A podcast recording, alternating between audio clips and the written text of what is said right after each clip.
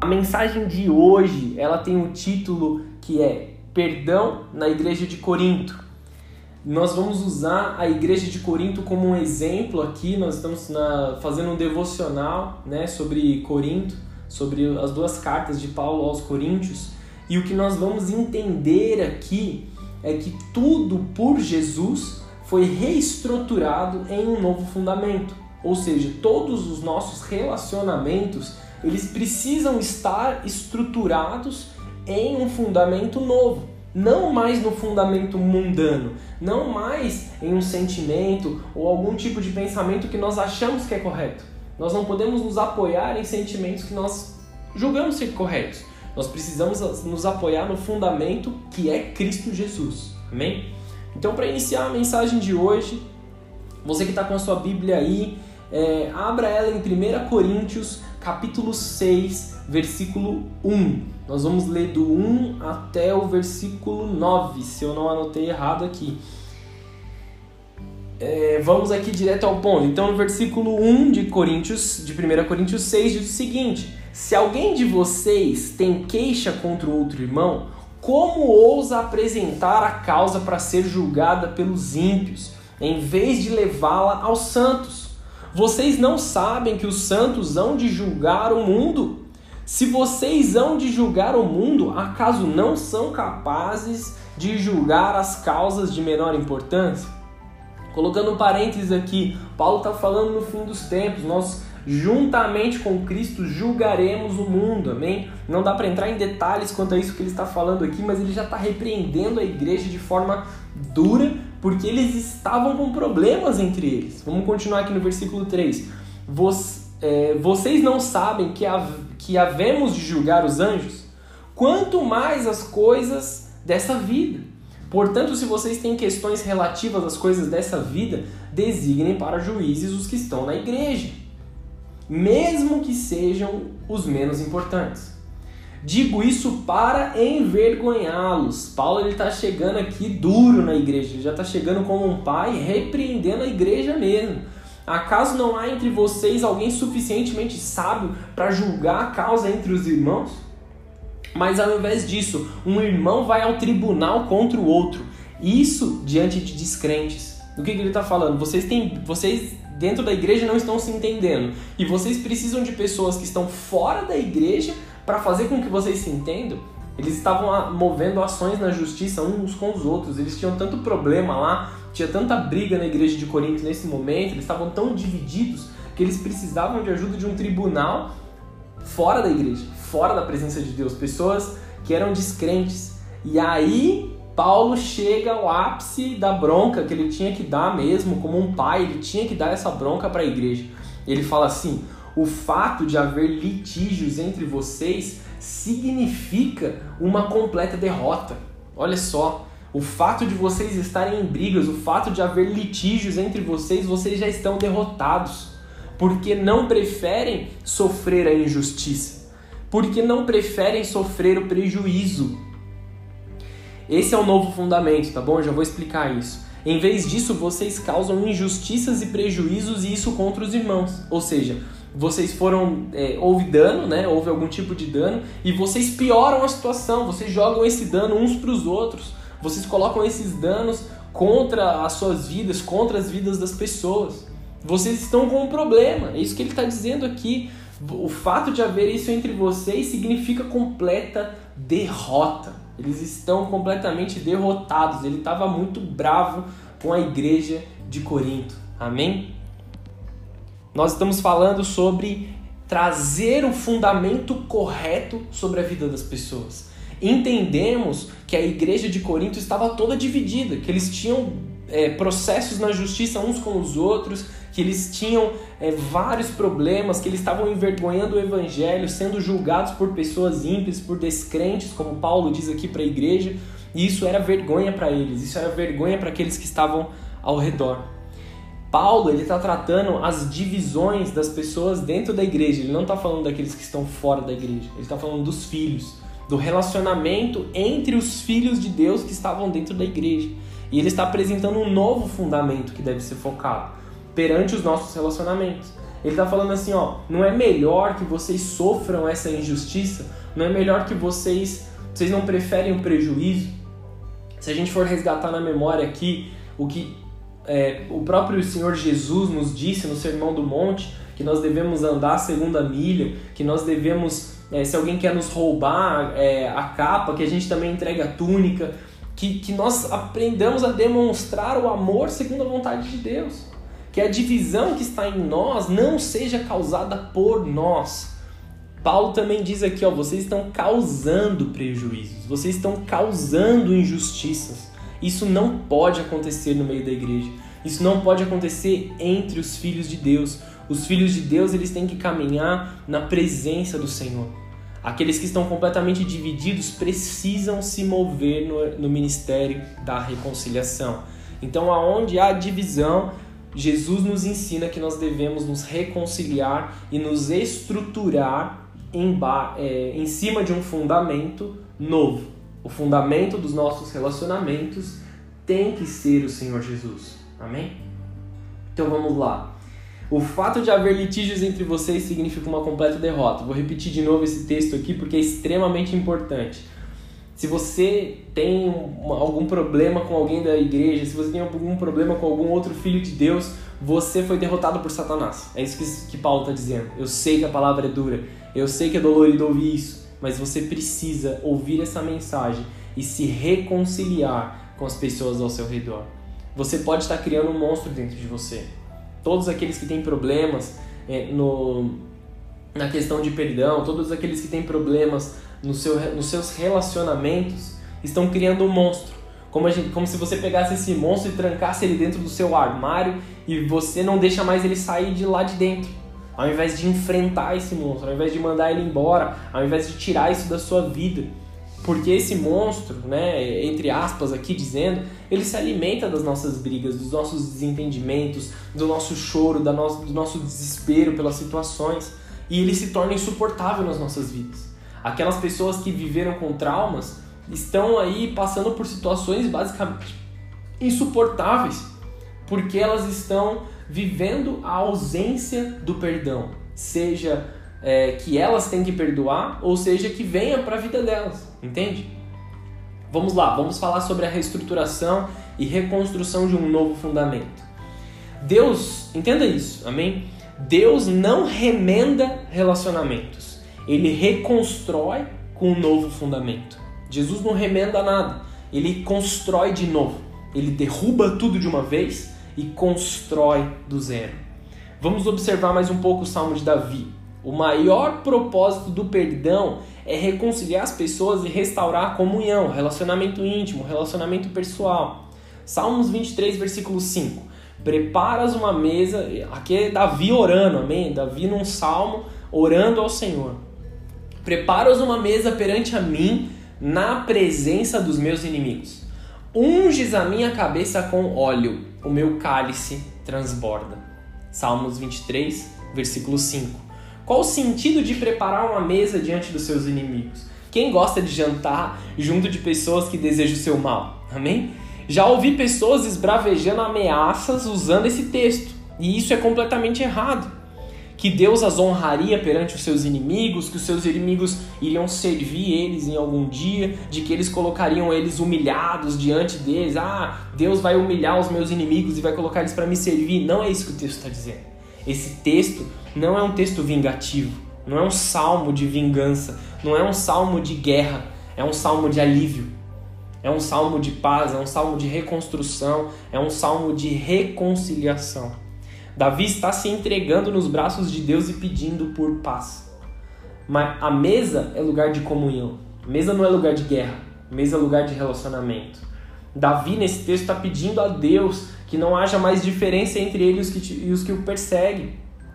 O que ele queria dizer é que nós possamos comer juntos e nos alegrar um na presença do outro, que já não tenha mais divisão um com o outro, mas que a gente possa sentar na mesa em um ambiente saudável.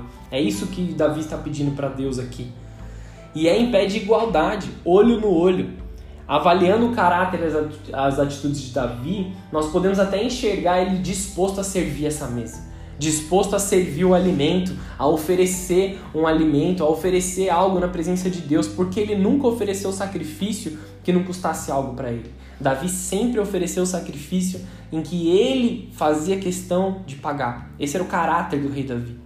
Tive a infelicidade, e aí nem gosto de, de entrar muito nesse detalhe, vou falar muito rapidamente. Eu tive a infelicidade de ver pessoas orando para que outras pessoas fossem humilhadas. E Deus não se agrada disso. Em um momento, participando ali de um momento de oração, eu fui até obrigado a pedir para a pessoa parar, para que ela se calasse. Foi um momento realmente triste e para mim foi um pouco assustador. É, foi, foi horrível. Eu já vi pessoas que desejam se exaltar na falha dos outros mostram, expõem as falhas, pessoas que têm um profundo desejo de que as outras pessoas que fizeram mal sejam envergonhados. Mas se nós não perdoamos, nós não seremos perdoados. Amém? Aprenda com essa oração de Davi. Ore para que Deus reconstrua os relacionamentos quebrados por nós. E você, eu e vocês quebramos relacionamentos. Eu e vocês fazemos o mal também. Nós precisamos reconhecer isso. Nós precisamos saber que a responsabilidade de muitos relacionamentos terem sido quebrados são nossos e nós precisamos reconstruir no fundamento que é Jesus. Aprenda com essa oração. Ore para Deus reconstruir os relacionamentos quebrados em um novo fundamento. Seja um agente de mudança, um agente de reconciliação do reino de Deus. Lucas, Lucas capítulo 6, versículo 37. Não julgueis para não ser julgados não condeneis e não sereis condenados. Perdoai e sereis perdoados. Não fale nada contra ninguém que você não tenha certeza absoluta. Não julgue, não tente levantar palavras erradas. E se você tem certeza absoluta, se questione: vale a pena falar? Realmente vale a pena eu proferir essas palavras de julgamento, essas palavras de condenação? Pense bem nisso. Entender a causa raiz das atitudes das pessoas nos ajuda a ter olhos de misericórdia, nos ajuda a olhar como Jesus olha para as outras vidas e realmente ter empatia. Dificilmente conseguimos perdoar sem nos colocarmos no lugar das outras pessoas. O verdadeiro perdão ele não pode ser fingido. Nem existe nenhum tipo de parcialidade no perdão.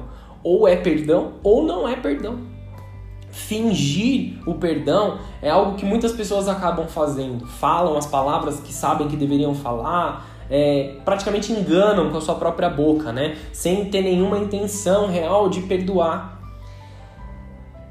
E ninguém impediria a Deus uma mesa diante dos seus inimigos, sendo que eles desejam permanecer inimigos.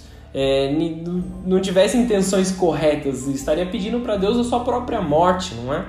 Deus requer a combinação entre a atitude e o sentimento. Dentro de nós, do mais íntimo do nosso coração, tudo começa em uma decisão de se tornar uma atitude racional e passa para todo o nosso ser. O perdão é primeiro uma atitude racional, é primeiro uma atitude de decisão em nós.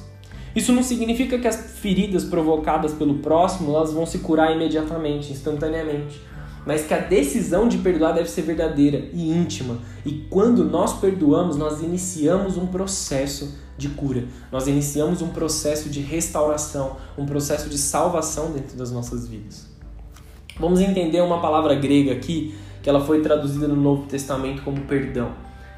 É, duas palavras para ser mais exato: catalaço e dialaço. Não tenho certeza se eu estou dizendo da forma correta essas palavras, que são palavras gregas, mas elas têm o seguinte significado fazer uma troca, reconciliar divergentes, voltar a ter o favor de alguém, restaurar, mudar a situação, mudar a mente de alguém, reconciliar e renovar a amizade. Essa é uma das quatro palavras principais gregas no Novo Testamento usadas para perdão. Vamos focar nessa palavra, nessa mensagem, amém? Mateus 5, versículo 24 diz o seguinte: assim sendo, se trouxeres a sua oferta ao altar e te lembrares de que teu irmão tem alguma coisa contra ti, se o seu irmão que tem alguma coisa contra ti, deixa ali mesmo no altar a tua oferta e primeiro vai se reconciliar, vai e dialaço com o teu irmão e depois volta a apresentar a sua oferta. Entra em acordo depressa com o teu adversário enquanto estás no caminho do tribunal para que não aconteça que o adversário te entregue ao juiz e o juiz te entregue ao carcereiro e te jogue na cadeia. Com toda certeza afirmo que de maneira alguma sairás dali enquanto não pagares o último centavo. Já entendemos que Deus não aceita as nossas ofertas enquanto nós estivermos em dívida, amém? Com o nosso irmão. Veja o que acontece na. O que, veja tudo que está na palavra de Deus, nós devemos aplicar nas nossas vidas. Você tem ofertado com o seu coração? Jejum, ou até mesmo financeiramente, com oração, com jejum, seja qual forma você esteja ofertando, seja adorando. Quando você faz esse tipo de oferta diante do Senhor, ele é de todo o seu coração? Se é de todo o seu coração, existe alguém que tem algo contra você, que você sabe que você precisa se reconciliar, que você sabe que você precisa arrumar a situação, vai restaurar o seu relacionamento com teu irmão, vai renovar a sua amizade, vai renovar, vai acertar a situação, vai se reconciliar. Esse texto nos ensina a prioridade de Deus são as pessoas e os seus relacionamentos. Eu já falei algumas vezes sobre Caim e Abel. Caim matou Abel por inveja, mesmo Deus tendo avisado ele anteriormente. Quando Abel entrega uma oferta de primícias e Caim de uma sobra, Deus aceita a oferta de Abel e não a de Caim. Veja que o tratar de Deus para Caim não foi uma correção quanto à sua oferta, mas quanto ao que estava no seu coração. Porque Deus, ele não disse a Caim: "Ah, você ofereceu, é, seu irmão ofereceu as primícias, você deveria ter oferecido as primícias, não vou aceitar porque você ofereceu a sua sobra". Não foi isso que Deus disse. Deus olha para ele em Gênesis 4 e fala assim: "Por que estás irado?". Ele está tratando o coração, não a oferta. Ele não está tratando o, o, valor que foi colocado no altar. Ele está ele tá tratando o ofertante. É isso que Deus está tratando, o coração. Por que tiraste? E por que descaiu o teu semblante? Se fizeres o bem, não é certo que será aceito? Deus está falando para para Caim aqui, ele vai ser aceito se ele fizer o que é correto. Não existe divisão, não é só ou um irmão ou outro irmão que pode ser aceito. Os dois podem ser aceitos, os dois podem fazer a coisa correta. A correção aqui é quanto à intenção da oferta. Caim se encheu de inveja e ira contra o seu irmão, mas ao invés de corrigir o seu relacionamento, de se ajustar, de corrigir o relacionamento dele com o irmão, ir lá falar: Ó, oh, tô com inveja, me ajuda a fazer o que é certo, me perdoa pela inveja, me ensina a fazer ofertas corretas e se, se relacionar bem com o irmão dele. O problema não foi ali a, a, a falta de zelo pelas ofertas de Caim, mas porque dentro do seu coração ele já tinha ira contra o seu irmão. E aí a inveja cresceu e ele tomou e tomou posse dele. Ele cometeu o primeiro homicídio de toda a Bíblia. Porque ambos poderiam ter a sua oferta aceita. É eu, é, eu, volto a dizer isso. Deus, em Deus não existe exclusividade para ninguém.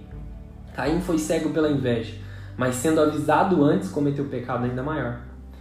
Situações mal resolvidas só acrescentam erros às nossas vidas, só acrescentam dor, só acrescentam sofrimento mais e mais sobre nós. Entenda esse propósito para aplicação direta. Volte a se assentar na mesma mesa que o teu irmão, como diz o texto antes, antes que o adversário te entregue ao juiz. O juiz te entregue ao carcereiro e te jogue na cadeia. Quem é o nosso adversário senão o diabo? Esta pode não ser uma cadeia física, mas uma cadeia gerada na sua mente. Pois quando duas pessoas vivem em guerra entre si, elas não podem permanecer no mesmo lugar. O simples fato de estar próximo a essa pessoa é espiritualmente e psicologicamente exaustivo. Devemos encontrar a paz de Cristo em todo lugar. Nós precisamos ter bons relacionamentos entre as pessoas. O adversário, o diabo, está esperando exatamente essa brecha para bagunçar com a sua vida, os relacionamentos que estão bem. Lucas 6, versículo 28. Abençoai os que vos amaldiçoam, orai pelos que te acusam falsamente. O preceito de Cristo, né, catalaço, dialaço, é que exista uma completa mudança no seu formato de viver, no seu formato de se relacionar com as pessoas. Se te perseguem, você abençoa é colocar em prática os ensinos do Sermão do Monte, quanto andar a segunda milha, dar ao que te pede emprestado, é a reconstrução de relacionamentos em um novo fundamento em todos os aspectos, fazer uma troca, reconciliar divergentes, voltar a ter o favor de alguém, restaurar, mudar a situação, mudar a mente, se reconciliar e renovar a amizade. Quanto ao casamento, Aí você pode dizer assim: ah, mas eu não sou casado, então não preciso dessa parte na mensagem. Não, você precisa. Se um dia você sonha estar casado, se um dia você sonha em ter um relacionamento santificado pelo Senhor, você precisa saber isso desde já. Você precisa ter essa consciência de perdão dentro do casamento. Ah, mas eu nem conheço a pessoa, como eu já posso ter errado? Você pode não ter errado agora, mas um dia você vai errar. Amém? Isso é, isso é parte da natureza humana e nós precisamos saber nos reconciliar. Com a mesma intensidade da palavra quando se trata de um casamento. Afinal, é um dos, ou talvez o mais o relacionamento entre homem e mulher, entre pessoas, mais intenso que nós temos. O relacionamento mais importante é o entre homem, o homem e Deus, a mulher e Deus. Mas falando de pessoas, o relacionamento mais importante é entre o homem e a sua mulher. Amém? E segundo a palavra de Deus, o relacionamento que deve ser considerado mais santo entre as pessoas, casamento. 1 Coríntios capítulo 7, versículo 10. Todavia, ordeno aos casados, não eu, mas o Senhor, que a esposa não se separe do seu marido. Se, porém, se separar, que não se case novamente, ou que se reconcilie, catalaço, com o seu marido, e que o marido não se divorcie da sua esposa. É uma via para os dois lados, tá bom? Não tem preferência aqui para homem ou para mulher. Não inventa essa história, não tenta colocar machismo ou feminismo dentro da Bíblia. Não existe isso. O mandamento de Deus é para o casamento. E é que nem o homem nem a mulher se separem um do outro. Aqui Paulo enfatiza que não é ele quem diz o próprio mandamento de Deus. O casamento é uma aliança feita entre três pessoas: Deus, o marido e a mulher. É necessário que oremos e busquemos em Deus quem é a pessoa certa para nos casar. Pois vamos ter que conviver com ela até o, nosso, fim da nossa vida. É uma questão de decisão, é uma questão de você tomar a, a escolha correta. Alguém que ame a Deus mais do que você. Ame mais a Deus do que você. Vou falar de novo. Não existe aliança humana mais importante para Deus do que o casamento. O maior propósito de Cristo é gerar famílias saudáveis. Tudo começa e termina no relacionamento. O primeiro milagre de Cristo foi um casamento. A vinda de Cristo para buscar a igreja é chamada de as bodas do Cordeiro. Tudo para nos indicar que tudo começa e tudo termina no casamento. O divórcio não tem poder de resolver os problemas. Ele só afasta o problema da sua casa. Ele não age na raiz buscando a solução. Lembra da paz momentânea que nós mencionamos? Quando existe uma briga entre o casal, o que Deus espera? Que se catalaço com o seu marido. O que significa catalaço mesmo? Fazer uma troca.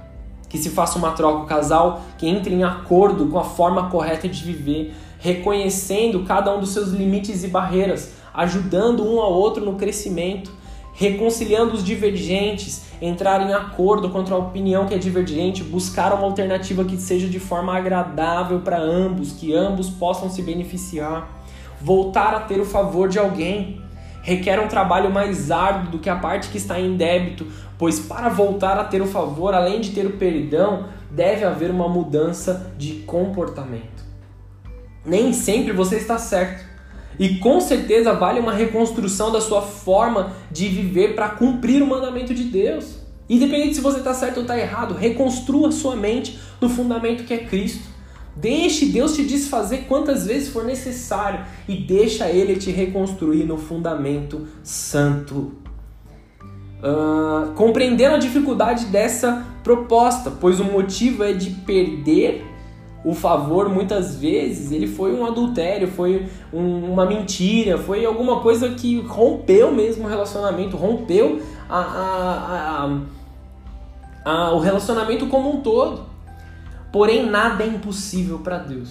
No coração de uma pessoa que verdadeiramente se arrependeu. Se a pessoa realmente quer mudar, ela realmente se arrependeu, ela realmente quer se reconciliar, existe uma opção de mudança. Restaurar é um dos significados também. Lembre-se que Deus não remenda, amém? Ele não faz remendos, ele não põe uma cola num prato que está quebrado. Ele desfaz tudo e constrói do zero.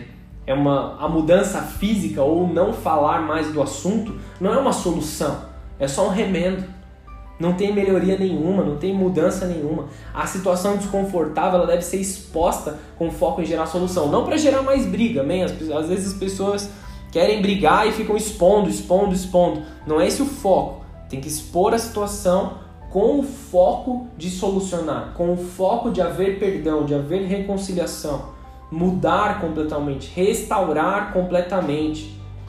Não existe casamento sem diálogo. Esquecer não é mudar. Esquecer só vai fazer com que caiam no mesmo erro no futuro. Sabe aquela história do ah, esquece isso aí, vamos fazer outra coisa. Daqui a pouco você vai se lembrar não da forma correta, mas você vai se lembrar porque você caiu de novo no mesmo erro. Mudar a mente de alguém também é um dos significados. Para atingir esse foco, é necessário provar que existe mudança dentro de você. Conheço pessoas que tiveram que provar o seu valor para sua esposa, para o seu marido desde o zero, de novo, porque perderam completamente a, a, confiança e eles o fizeram e fizeram de acordo com o fundamento que é Cristo. Seja de que lado da mesa você tá, daquele que feriu, do que foi ferido. Se você tem que provar que a nova vida em Cristo habita em você, ou se você está do lado da mesa que você tem que dar chance para a pessoa provar, porque faz parte do perdão, dar uma nova chance. O faça em oração, em verdade. Existe uma recompensa em Cristo no final do processo de perdão. Nós precisamos entrar nesse processo. Vai doer? Vai doer. Vão tirar feridas, vão ter que tocar em feridas que estavam fechadas, vão ter que limpar as feridas, fazer uma nova sutura. Faz parte do processo, mas você precisa passar pelo processo de perdão. Também fala sobre renovar a amizade renovar o relacionamento mais no, na, na questão de amizade mesmo, inclusive do casal. Um casal precisa muito mais do que concordância ou coisas em comum, precisa muito mais do que um amor, aquele amor viajado grego que a gente vê em filme. A amizade, ela tá muito acima de todas as coisas. Um casal tem que ter amizade, a base do casamento é a amizade. E vamos, vamos comigo. às vezes, as pessoas começam seus relacionamentos pela beleza física, pela atração física, mas isso vai embora. O que vai ficar é o relacionamento, a amizade, a parceria, a concordância. Precisa de companheirismo e amizade verdadeira. Para que exista uma unidade, ambos precisam se doar, se entender, abrir seu coração e novamente dar acesso. O que acontece com muitas pessoas machucadas é que elas se fecham para tudo que é novo, para qualquer tipo de mudança, nós precisamos se abrir novamente. Se doeu em algum lugar, fazer votos de tolo nunca vão te ajudar em nada. Fala, ah, nunca mais vou confiar, nunca mais vou me abrir, nunca mais vou amar. Isso são palavras de corações de pessoas que não perceberam ou estão ignorando o poder sobrenatural de, de Deus nas suas vidas. Através desses votos, eles rejeitam o poder redentor de Cristo, dizem: "Ah, não tem salvação para ele, não tem salvação para ela, nada vai acontecer". Isso é rejeitar Cristo, isso é diminuir Jesus, isso é dizer que Deus não tem poder de salvação. Você está entendendo a, a, a, o tamanho da criticidade de dizer essas palavras? Ah, me perdi aqui, vamos lá. Quando duas pessoas estão em discordância, quanto mais tempo evitarem o problema, maior se torna maior o monstro cresce dentro do armário. Resolva seus problemas de relacionamento na raiz, seja com quem for. No casamento, sempre um tem que tomar a dianteira, não importa, não existe regra entre o marido e a mulher, não importa se você está certo ou está errado. Tome a dianteira para resolver, para trazer o perdão, para pedir perdão, para perdoar, mesmo que você seja vítima. Aplique esses princípios à sua vida, pois afinal, se você tem a solução aqui, por que continuar sofrendo? Se a palavra de Deus te dá a solução, te ensina a solução, por que, que você tem que continuar sofrendo? Por que, que você tem que continuar nos seus sentimentos de tristeza, nos seus sentimentos de dor, de depressão, de desânimo, de ansiedade? Resolva os seus problemas, mude as situações, tome uma atitude. A palavra de Deus nos ensina tomem atitudes e mudem a forma de viver. Isso que nós precisamos aprender. Nós precisamos receber a palavra de Deus e, e ser rápidos em tomar atitudes. Não estou ignorando o fato de que muitos relacionamentos se tornaram abusivos e tem que haver um período de afastamento das pessoas, amém? São muito... E aí agora a gente está falando de crimes cometidos, amém? A gente está falando de crimes que, que eles merecem a punição eles merecem a, as coisas erradas. Amém? Desculpa, eles merecem ser corrigidos, essas coisas erradas merecem ser corrigidas. Mas não deixe de crer que Jesus ele pode fazer todas novas todas as coisas. Jesus pode mudar todas as coisas. Jesus pode transformar todas as coisas. Ainda que hajam situações completamente críticas na sua vida e você não veja a saída para isso. Lembra do monstro que foi trancado no armário no começo dessa mensagem? Reviver essas situações só vão fazer com que ele cresça. Você simplesmente pode, nesse momento, abrir a porta e mandar ele embora. Dizer assim: Eu escolhi perdoar, eu escolhi mudar, eu escolhi liberar perdão, viver o ministério da reconciliação. E agora, para a gente encerrar, vamos lá para 2 Coríntios, capítulo 5, versículo 18. Tudo isso provém de Deus, que nos reconciliou consigo mesmo, por intermédio de Cristo, e nos outorgou o ministério da reconciliação, ou seja, ele nos deu o ministério da reconciliação, pois Deus estava em Cristo, reconciliando consigo mesmo o mundo, não levando em conta as transgressões dos seres humanos, e nos encarregou da mensagem de reconciliação. Portanto, somos embaixadores de Cristo como se Deus vos encorajasse por vosso intermédio. Assim vos suplicamos em nome de Cristo que vos reconcilieis com Deus. Nós fomos perdoados para perdoar. Uma vez que fomos transformados por Cristo, nós precisamos transformar. Existe o um momento de ser discípulo e o um momento de ser enviado, e é a mesma mensagem que nós recebemos, nós devemos enviar. Se nós recebemos perdão, nós precisamos perdoar. Nós que fomos perdoados temos como obrigação exercer o ministério da reconciliação, levando as pessoas de volta para suas famílias, de volta para os seus casamentos e ainda mais de volta para Deus. Como eu posso contribuir para que outras pessoas recebam o perdão de Deus? O que eu posso fazer se, se eu não tenho acesso ao coração, se eu não tenho acesso a conversar? Ore, jejue, busque trazer palavras de paz. Orando pelos casamentos das pessoas que você ama, orando pelas famílias das pessoas que você ama, pedindo que Deus traga a existência, o ministério da reconciliação sobre essas vidas.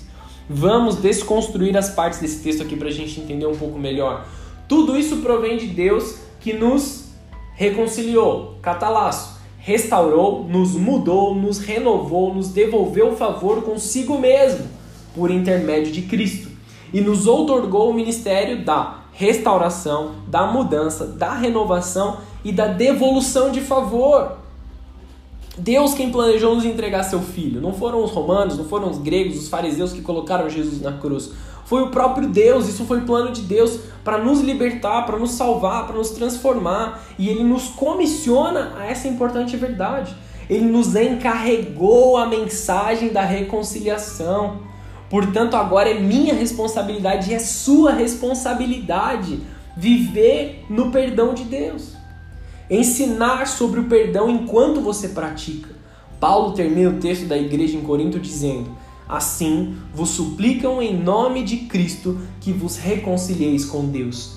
Esse clamor do discípulo que entendeu o seu chamado, que aprendeu a lição, nós temos a responsabilidade de ser perdoadores.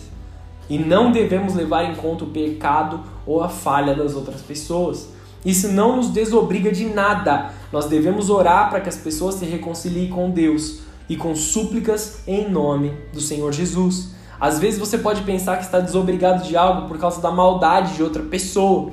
Quando falamos de pedir perdão, é independente se você julga certo ou errado. A busca, a reconciliação é o seu dever. Nunca deixe de orar por outras pessoas. Nem mesmo deixe de estar, deixe entrar na sua mente o pensamento de que alguém não tem mais jeito. Nós já falamos sobre isso. Jesus se entregou por todos e tem um chamado e tem chamado um por um não diga que para alguém não existe mais salvação. Não negue a obra de, que Cristo já, já realizou.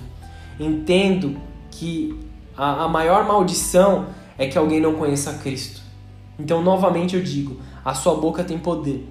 Não deixe ela ser usada para o mal. Para Deus, nada é impossível. Amém?